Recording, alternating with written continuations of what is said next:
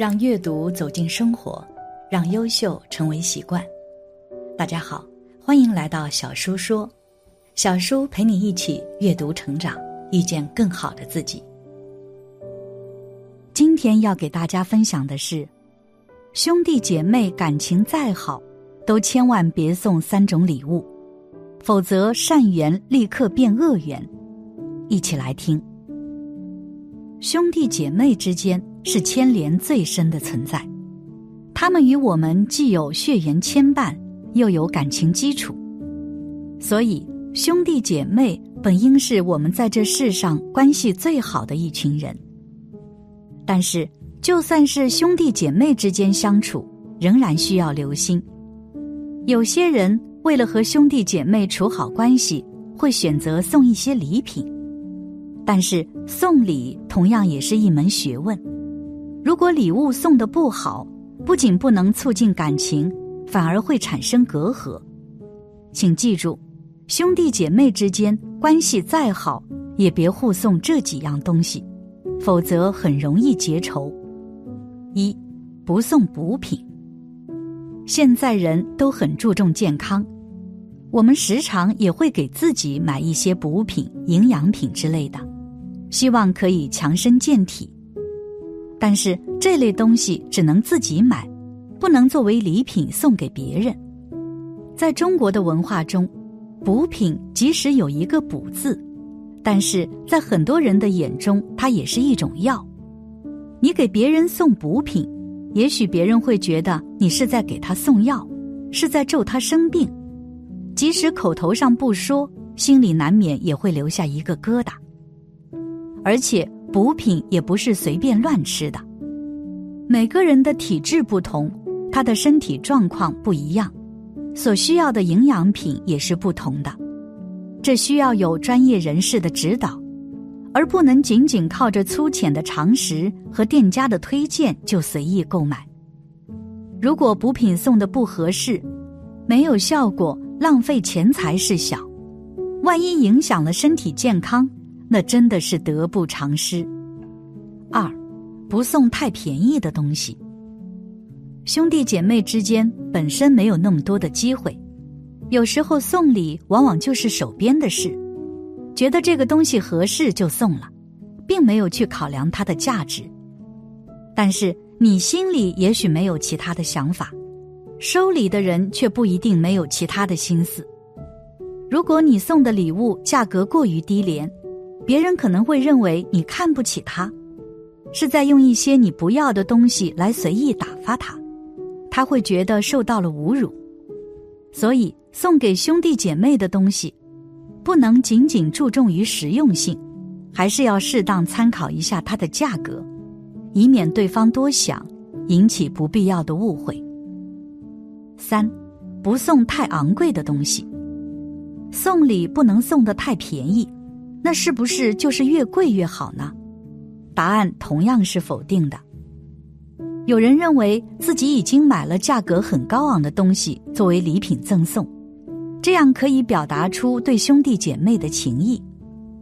可是对收礼的人来说，过于昂贵的礼物，一方面可能是一个负担。中国人讲究人情往来，你送了他高昂的礼品。那么他同样也要回馈你一份价值相当的礼品，这样你就等于无形中给别人增加了负担。另一方面，你送他高昂的物品，他生活上用不到，放在家里既难处理又占地方，同时他心里也会觉得，你是不是认为他没有见过世面，故意送一些贵重的礼品来让他开开眼。人心隔着肚皮。即使是兄弟姐妹，可能也有一些你没有想到的心思。你送礼的本意是为了增加感情，但是不要让你的举动反而好心办了坏事，让兄弟姐妹之间结了仇怨。送礼要送到人的心坎上，不在乎价值，不在乎形式，而是换位思考，多用一些心思。相信你一定能选到一份最合适的礼品。可能很多父母说，多要一个孩子就能让他们不再孤单，等到自己百年之后，兄弟姐妹能在一起互相照应、互相扶持，当父母的才能真正放下心。然而事实上，长大以后你就会发现，亲情并没有那么简单，尤其是兄弟姐妹，各自有了新的家庭之后，彼此之间都有自己的利益。再加上每个家庭情况不同，身边的环境不同，看待事物的观念也可能会不同。尽管小时候兄弟姐妹打打闹闹，但到了这个时候，关系也变得微妙起来。有些兄弟姐妹，大家的生活状况都差不到哪里去，三观也相近，彼此又没有利益的纠葛，所以相处还算融洽。可是也有一些兄弟姐妹，因为父母不能一碗水端平对待，亦或者因为父母财产或者赡养等问题，各抱私心，处处相争，最后反目成仇，不再往来。说实话，这种现状也不是父母乐意看到的，他们最希望的就是兄弟姐妹能够和睦相处，团结一致。毕竟血缘关系是无可替代的。但想象终归是想象，现实却很残酷。能够到了晚年，兄弟姐妹还能保持着亲密来往、相亲相爱的状态，其实也都是需要一定条件的。第一，彼此都豁达大方一些。兄弟姐妹性格豁达一些，不为蝇头小利所牵绊，不觊觎不属于自己的东西。大家相处之间既能亲密，也能保持相应的距离，不因为兄弟姐妹富有而趋以交好，也不因谁家过得贫困而躲得远远的。有钱的拉一把困难的，困难的在某些事情上帮扶过得好的，只有这样，大家才能相亲相爱，如愿以偿的走下去。兄弟姐妹之间关系的矛盾和破裂。总是因为有的人太过自私，便宜都想自己占尽，遇到了为父母养老和为一个大家庭出钱出力的事情，却不闻不问，甚至一毛不拔。这样的人不是一个人的忍气吞声就能够将就的。兄弟姐妹之间，如果有一个人太过自私，有许多事情都商量不到一块儿，比如说。父母病了，需要到医院陪床，本来都是儿女，都有责任和义务尽自己的一份职责，大家协商轮流陪床才是公平。如果一个兄弟姐妹借口自己很忙没有时间，甚至连到医院探望一下父母都不愿意，那兄弟姐妹之间的矛盾也就来了。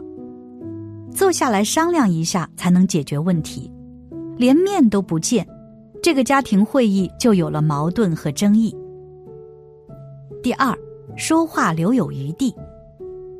兄弟姐妹之间，年龄小的时候不分你我，因为觉得是一家人，也不会有什么。可是等到各自成家立业之后，亲人就变成了亲戚，这时候再无所顾忌，很容易引起彼此之间的嫌弃。年纪还轻时说话口没遮拦也就罢了，毕竟年少无知，谁都可能会逞口舌之快。等到成年之后，再亲密的兄弟姐妹也要注意来往时的分寸，话不能说得太满，懂得给彼此留有余地，也让大家都有台阶可下。如果换成一般人，结仇也就结仇了，大不了断了来往。但兄弟姐妹都是一脉相承，身上流着相同的血，关系也不是说断就能断的。在相处的时候，大家都懂得尊重对方，不说逾矩的话，不做过分的事。尤其是有些兄弟姐妹之间，可能存在借钱借物类的事情，一定要秉承着亲兄弟明算账的原则，丑话说在前面不为丑。即便是亲兄弟姐妹，也有拒绝你的权利，不能因为被拒绝就心生怨恨，也要考虑自己身上的问题。兄弟姐妹愿意帮你是出自情分，不愿意也可能对方确实有难处，互相理解和尊重才能够达成共识。不要因为一时之愤而出口不逊，从此伤了彼此关系。如果兄弟姐妹愿意帮你，也要怀着一颗感恩的心，等到自己宽裕了，及时还上。不要把别人的援手看成是理所当然的事情。第三，不干涉对方的家事。每个家庭都有自己的情况，别人的家事不可伸手过长。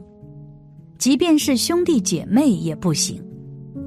年少时大家是一家人，等到成立了自己的家庭之后，就应该明白，不要插手兄弟姐妹的家务事，否则很可能造成互相之间的矛盾。尤其是遇到夫妻感情的问题，对于别人的家庭来讲，你终究是外人，并不一定什么都能理解。就算兄弟姐妹让你提供参考意见，也要尽可能折中，不要因为片面的意思而导致对方家庭失和。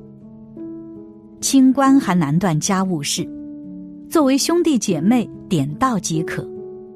过度干涉只能让彼此矛盾越来越多，关系越走越远。只要你能把握得了自己相处的底线和原则。那么兄弟姐妹相处基本上就没有障碍。活了一辈子，等到晚年时，你就会明白人这一生所追求的是什么。如果你还能和兄弟姐妹保持着相亲相爱的状态，这将是你这一生最大的福分。兄弟姐妹之间会有矛盾摩擦，但是要念着父母亲情，本来都是一家人。所以要懂得及时修复亲人之间的感情，珍惜这一生的缘分，才会有亲情的天长地久。感谢你的观看，愿你福生无量。